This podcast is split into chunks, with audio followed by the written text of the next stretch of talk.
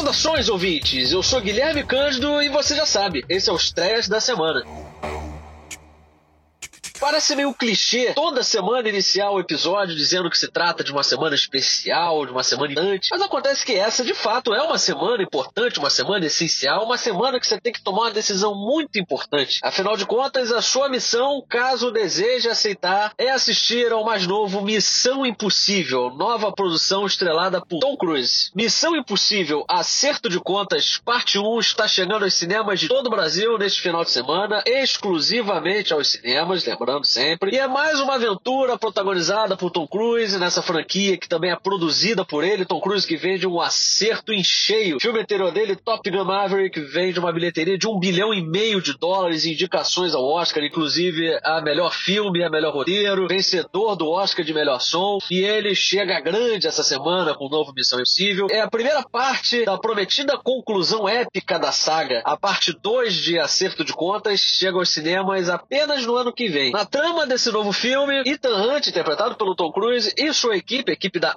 IMF, se deparam com uma inteligência artificial. Inteligência artificial que é a nova grande vilã da história e cujas intenções são misteriosas. O que não é mistério para ninguém é que essa tal inteligência artificial, que é chamada pelo filme de A Entidade, ela é motivo de cobiça para os principais governos do mundo, incluindo dos Estados Unidos, do Ethan Hunt. É, eles iniciam uma corrida global para ver quem consegue capturar um artefato capaz de controlar essa entidade. Aí você imagina o poder que uma inteligência artificial a nível global é, pode representar, principalmente para um governo. Né? Estamos falando da geografia política sempre muito complicada, em que temos países muito beligerantes, e aí colocar as mãos numa tecnologia como essa pode ser fatal. Nesse contexto entra o nosso bravo Ethan Hunt, que é o único agente disposto a capturar esse artefato, que na verdade é uma chave, uma chave cruciforme, dividida em duas partes partes, ele quer pegar essas duas partes para poder eliminar a entidade, ele quer neutralizar a ameaça e impedir que caia em mãos erradas, quer impedir que o governo se aposse dessa tecnologia e inicie, pode ser, uma guerra mundial. E aí, quando a escala é mundial, é aí que entra a chamada Força Missão Civil, ou, de acordo com a sigla inglês, a IMF é composta pela boa e velha de Tanhant, é, que é o Bendy, interpretado pelo Simon Pegg, o Luther, vivido pelo Ving Rhames, e a agente Ilsa Faust, vivida pela sempre muito competente Rebecca Fergus. E a primeira missão de Ethan Hunt,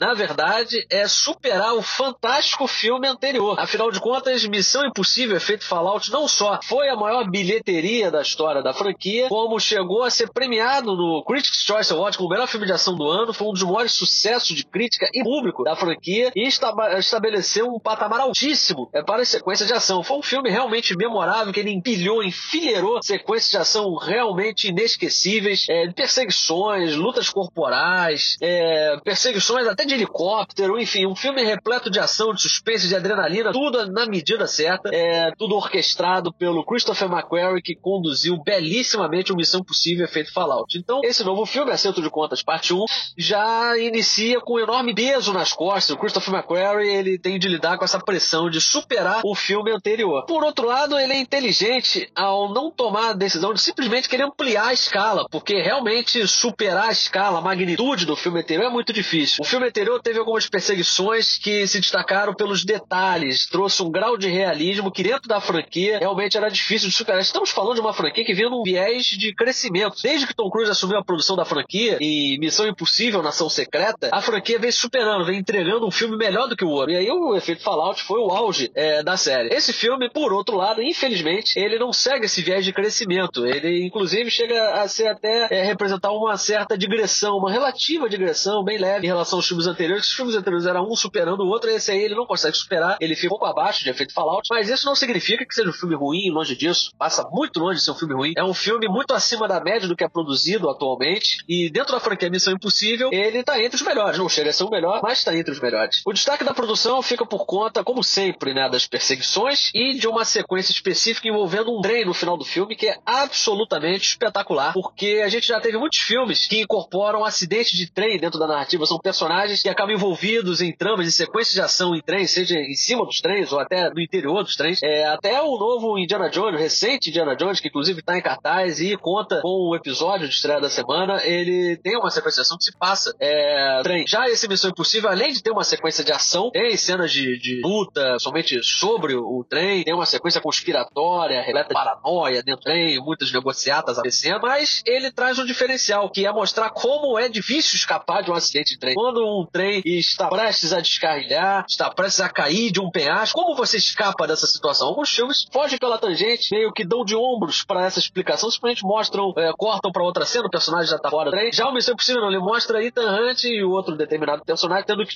tendo de escapar. São vários vagões que vão é, despencando de um desfiladeiro e ele vai mudando de vagão até tentar chegar à superfície, mas enfrentando uma série de obstáculos. Ele escapa de um obstáculo e outro se apresenta, e aí às vezes é um piano que está pendurado por uma corda, às vezes são utensílios de cozinha que acabam se transformando em armas, é, ou então é um forno que acaba tendo gás vazado e se transforma numa explosão, enfim. E aí, se você gostou da sequência final de Efeito Fallout, que é repleta de suspense, é, envolvendo a busca por um detonador logo depois de um tremendo de um acidente envolvendo dois helicópteros, essa sequência vai te surpreender porque ela vai deixar você muito tenso. E já que eu mencionei as sequências de ação do filme, é claro que a produção ela alardeou é, os bastidores de uma determinada sequência que está sendo divulgada como uma das mais perigosas da história do cinema, envolvendo Tom Cruise, uma moto, um penhasco e um paraquedas. Essa sequência, por outro lado, afinal de contas, ela vai ao encontro da imagem que o Tom Cruise construiu ao longo do tempo de ser um cara meio maluco, meio suicida, ele dispensa dublês. Eu, inclusive, já cheguei a, a classificar o Tom Cruise como inimigo número um dos dublês. E ele sempre faz as suas próprias cenas, às vezes as cenas é, dão certo, às vezes dão errado. É, no filme anterior, por exemplo, chegou a quebrar o tornozelo e a, a, o momento em que ele quebra o tornozelo tá no filme, inclusive. Ele quebrou o tornozelo, mas foi até o fim da cena, depois acabou atrasando alguns meses. A produção teve que parar para esperar ele se recuperar. É, e esse filme tá alardeando uma sequência de um speed flying, em que ele voa por um precipício de moto é, e depois salta de paraquedas. Essa sequência está sendo é, realmente considerada o carro-chefe da produção, mas eu aqui faço um alerta para você, meu nobre ouvinte, porque é uma sequência que ela não dura muito tempo. Então, se você quiser se apegar à sequência de ação, eu indico você esperar uma ótima sequência de ação, é, que é aquela envolvida, que envolve trens, e uma outra envolvendo uma perseguição em que o personagem do Tom Cruise, na verdade, o Christopher McQuarrie, o diretor, ele divide a cena em alguns módulos. É uma extensa sequência de perseguição em que o Ethan Hunt está com a personagem vivida pela Hayley Atwell, é, estreando na franquia, e aí os dois estão numa perseguição, sendo perseguidos por todos os lados, como eu disse, uma corrida global para conseguir a, a, tal chave. E aí ele começa num veículo, aí troca para uma moto, e aí vai para um outro veículo que na verdade é um Fiat 580, pra quem não sabe, para quem não conhece, é um veículo pequenininho, então você não dá nada pelo veículo, mas ele é meio turbinado, sabe? E aí no meio dessa perseguição eles trocam de veículo, inclusive eles reversam, se reversam na direção, às vezes é o Ethan Hunt que tá pilotando, às vezes é a personagem da Hayley Atwell, a Grace. É, e isso aí o Christopher McQuarrie, ele é inteligente ele é confiante acima de tudo para poder fazer pequenas interrupções nessa perseguição para mostrar o contexto, porque o Tom Cruise, na, no caso, o personagem dele, o Ethan Hunt, ele não sabe muito bem para onde que ele tá, ele simplesmente tá fugindo, tá correndo de carro, entrando, entra e sai em viela, em beco, em ruas movimentadas, ele não sabe para onde ele tá indo. E de vez em quando ele se surpreende quando ele se, ele se depara com algum local, como por exemplo pode ser uma praça, pode ser um largo, e aí o filme às vezes ele extrai humor desse, dessas cenas, porque tem uma passagem especificamente que ele vai parar com o veículo dele no meio de uma escadaria, fala, como é que eu parar aqui, né? E aí a câmera afasta e mostra que realmente é uma enorme escadaria, escadaria repleta de gente, como é que ele vai escapar dessa situação? E o Christopher McQuarrie é inteligente porque ele não tenta é, atingir o grau de realismo, o grau de adrenalina é, dos filmes anteriores, então ele traz esse diferencial para as perseguições, principalmente para a sequência de ação. Como quase toda a produção do Tom Cruise, é um filme voltado para as telonas, para a tela grande, então ele valoriza muito a experiência cinematográfica. Então é claro que o filme ele tem alguns defeitos, até mais defeitos do que os filmes anteriores. É um filme que ele para constantemente para explicar o que está acontecendo, toda hora aparece um personagem para repetir o que acabou de ouvir. Às vezes o cara é, ele explica um,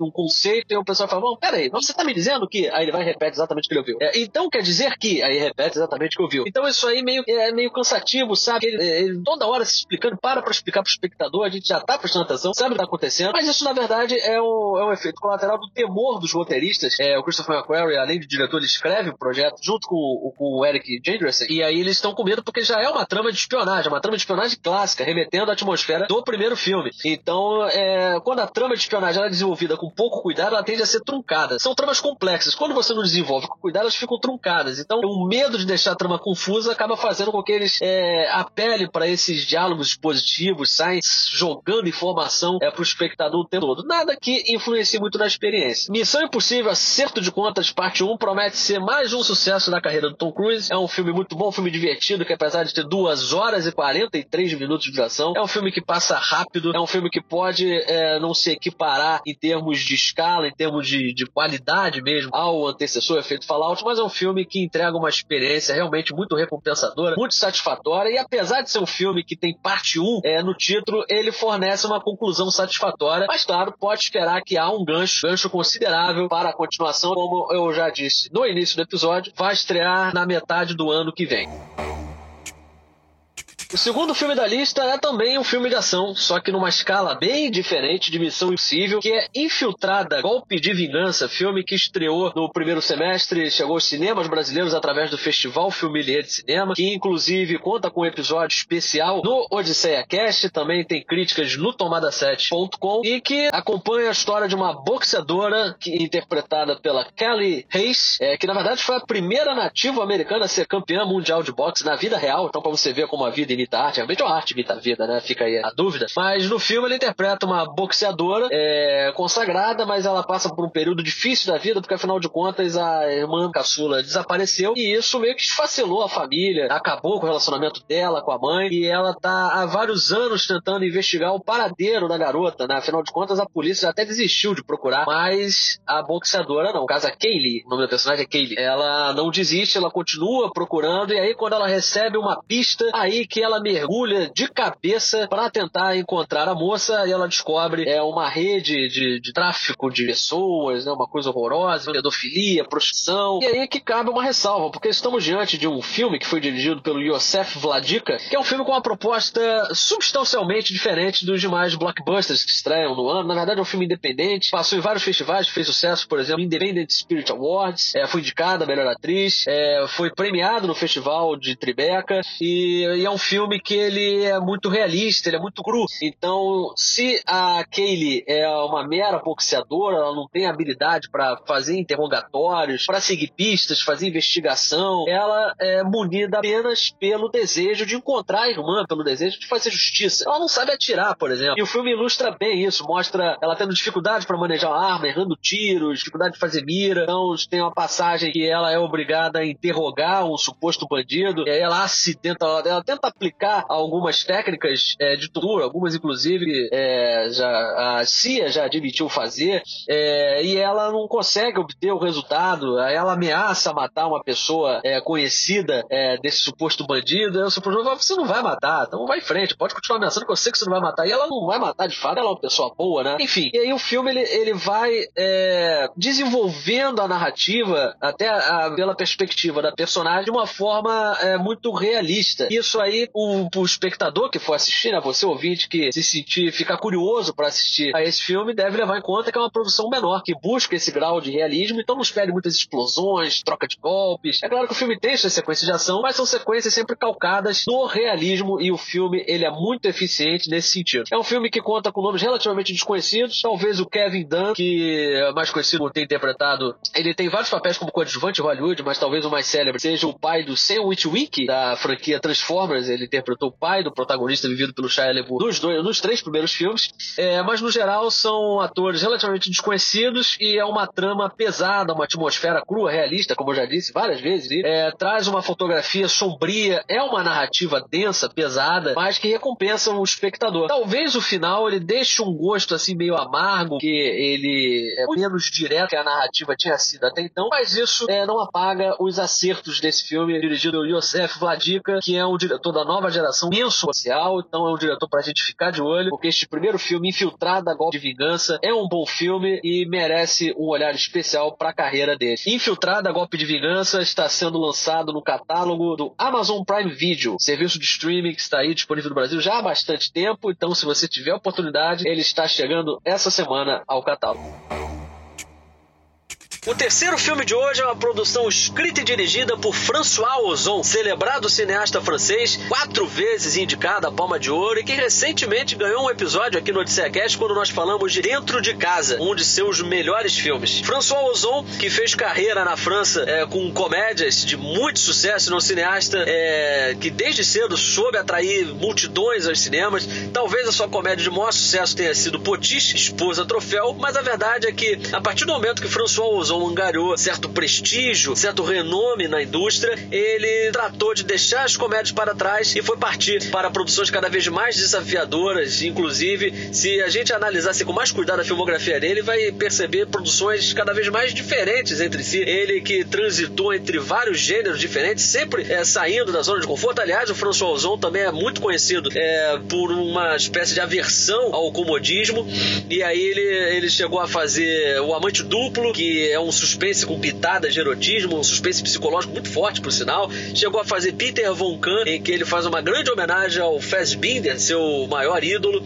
Fez Graças a Deus, um drama que fala de temas sensíveis, como pedofilia, é, principalmente na igreja, é, o supracitado é, dentro de casa, enfim, isso aí só para deixar bem claro como o François Ozon é tão prolífico como eclético. Mas o filme que está chegando aos cinemas brasileiros, exclusivamente aos cinemas brasileiros nesse final de semana, O Crime é Meu, François Ozon ele promove um retorno às suas origens. É, ele finalmente está de volta às comédias, mas não é uma comédia qualquer não. O Crime é Meu, na verdade, bebe da fonte das screwball comedies, comédias muito populares na década de 30, era de ouro do cinema americano, é, e que na verdade esse termo screwball ele vem do beisebol, é, representando na verdade aquelas bolas rápidas, fazendo referência a algumas marcas registradas desse tipo de comédia, que são os diálogos rápidos, trocados em alta velocidade, e geralmente são histórias que, é, apesar de serem calcadas na realidade, ter um certo grau de realismo, é, os conflitos eles são resolvidos através de soluções absurdas. E é daí que é extraído o humor. Na trama, uma advogada e uma atriz medíocre dividem um minúsculo apartamento em Paris, elas passam por dificuldades financeiras é, gigantescas, e aí quando elas descobrem um escândalo envolvendo um super produtor de teatro, elas resolvem capitalizar em cima dessa ideia. Na verdade, esse super produtor de teatro, ele acabou sendo assassinado, e aí as duas resolvem assumir a autoria do crime, em legítima defesa, claro, e aproveitar os holofotes sobre o processo judicial para alavancar suas carreiras. A partir daí, o François Ozon desenvolve uma trama deliciosa em que ele consegue ao mesmo tempo fazer várias referências ao cinema e aí sobram homenagens a Billy Wilder, a Alice Guy é, e até certas, é, certas sacadas metalinguísticas. Afinal de contas, o François Ozon ele filma os flashbacks como se fossem filmetes da década de 30 mesmo. Ele aproveita a razão de aspecto mais quadrada, bota a fotografia em preto e branco. São, são filmes mudos, afinal de contas, são passagens mudas. Então aí ele, ele abraça a metalinguagem. Trata-se de uma produção de 14 milhões de euros e grande parte desse orçamento foi destinado a pagar o elenco estelar do filme. Afinal de contas, François Ozon dirige ninguém mais, ninguém menos do que a grande Isabelle Huppert, diva do cinema francês indicada ao Oscar, mas ela não está sozinha. Afinal de contas, também temos a presença do Fabrício Que já fez, inclusive, Dentro de Casa, um dos melhores filmes do François Ozon e que, inclusive, ganhou um episódio recentemente aqui no Odisseia Cat, fica aí a dica. O elenco também traz André Dussolier, veterano do cinema francês, e também Danny Boone. Danny Boone que passa por uma fase esplendorosa no cinema, vem de grande sucesso de bilheteria. Mas é claro que o destaque desse elenco estelar fica por conta de Fabrício Lucchini e Isabelle Huppert, dois dos nomes mais experientes do elenco, coincidência ou não, mas que protagoniza a melhor cena do filme, uma sequência que se passa dentro do escritório do advogado, vivido pelo Fabrício Lucchini, e que além de ser uma sequência hilária, ela faz referência, ela faz jus, na verdade, a grandes obras da, da Era de Ouro de Hollywood, como aconteceu naquela noite e Levada da Breca, de Howard Hawks. O Odisseia Cast teve o prazer, o privilégio, a honra de comparecer na cabine de imprensa de O Crime é Meu, que está chegando exclusivamente aos cinemas brasileiros nesse final de semana. Para encerrar o episódio de hoje, eu separei mais um filme exibido no Festival Filmelier de Cinema, um filme francês, policial, que está chegando agora aos cinemas brasileiros. Se ele estreou no início do ano é, em apenas cinemas selecionados, como parte é, da mostra né, do Festival Filmelier de Cinema, agora ele já amplia o circuito, chega aos cinemas de todo o Brasil, que é A Noite do Dia 12. É um filme que acompanha a investigação real sobre o paradeiro é, de um suposto serial killer, uma pessoa, na verdade, um bandido, um assassino assassino que mata uma adolescente brutalmente, simplesmente taca fogo né, numa menina, um crime brutal é, que assolou uma região montanhosa, região da França. E aí o filme acompanha os bastidores dessa investigação, tomando algumas liberdades criativas, como por exemplo a troca é, da cidade, eles trocam é, a identidade de alguns personagens e também por se tratar é, de uma investigação que não encontrou resultado, no caso um crime que não foi solucionado, é, o filme ele tem realmente uma narrativa, tem que tomar cuidado, né? Tem que ter uma certa responsabilidade ao abordar os fatos. O filme tem início fazendo alerta é, para os crimes que são cometidos na França e não são solucionados, que é uma porcentagem considerável. Então, já de cara, o espectador ele fica ciente que está diante de uma narrativa calcada no mundo real. Se passa no mundo real, os personagens são humanos. É, é uma situação que é abordada é, por uma perspectiva extremamente realista. Então, não é aquela típica narrativa policial, tem os dois investigadores, eles vão saltando de pista em pista até encontrar o criminoso no final e capturá-lo. Não é assim que funciona. Então, a gente acompanha os meandros do sistema, o sistema policial francês, é na pele de um jovem protagonista idealista que ele começa a narrativa é, assumindo uma delegacia, o atual delegado está se aposentando, ele fica carregado de ser o novo delegado, e aí ele se depara justamente com esse caso né, é, brutal, esse caso gigantesco, e aí isso aí vai consumindo não apenas ele, né, psicólogo, vai extraindo energia, vai arrancando energia psicológica, física dele, mas isso vai contaminando toda a delegacia, e o filme ele é muito cuidadoso em desenvolver é, a relação dos policiais, ele dedica um tempo considerável mostrando como eles se relacionam, as conversas dele, que eles não falam só de trabalho, falam suas vidas particulares, a forma como esse caso está afetando cada um. E é um filme muito competente e que vale a curiosidade para saber. Inclusive, é um filme que, é, curiosamente, ele investe é, também um tempo considerável mostrando a burocracia. A gente não é comum a gente ver em filmes é, policiais é, os policiais de fato tendo que preencher relatório, tendo dificuldade com a impressora, a impressora para de funcionar e aí atrasa tudo. Enfim, tem esse tipo de situação. E pode parecer que é uma coisa meio maçante. Deve estar pensando, pô, policial que foca na burocracia. Eu não quero ver isso, quero ver ação. Se você realmente quiser ver ação, esse não é o filme para você. Mas isso não significa que o filme é chato, é monótono, de forma nenhuma, porque o filme ele consegue capturar a atenção do espectador, envolver o espectador através do drama vivido pelos personagens. E aí a gente acaba é, se sentindo parte da vida dos personagens, principalmente do idealista protagonista, e acaba se envolvendo com esse, com esse caso, com esse crime, a forma como ele lida com essa situação, como ele extravasa a energia acumulada, a tensão acumulada durante o trabalho dele. E é um filme muito dinâmico. É um filme que ele salta de ambientes, não fica só na delegacia. E é um filme que tem seus momentos mais intensos também. É um filme que também tem seus toques de suspense, tem até um certo humor em alguns momentos. Tudo isso para mostrar que a noite do dia 12 é uma experiência realmente satisfatória, uma experiência que tem um diferencial, não é um filme policial qualquer e que está chegando aos cinemas, lembrando mais uma vez, exclusivamente aos cinemas. O filme está chegando exclusivamente aos cinemas nesse final de semana, a noite do dia 12. Filme francês que conta com crítica no tomada7.com, que aliás fez uma cobertura completa do Festival Filmelier, a convite da, da distribuidora, da organização do festival. E no Tomada 7 você encontra críticas também, não só aos filmes do Festival Filmelier, como aos já citados, né? Infiltrada, Golpe de Vingança e especialmente Missão Impossível, Acerto de Contas Parte 1. Todos esses filmes falados hoje já possuem críticas no site tomada7.com. Lá, como eu sempre digo aqui para você, é um site que você vai encontrar textos, artigos, críticas sobre filmes, assuntos da indústria, o que está acontecendo no mundo cinematográfico. Tudo isso você encontra no tomada7.com. Eu também convido a você para curtir as redes sociais do tomada7.com. Eu também estou presente no Instagram, arroba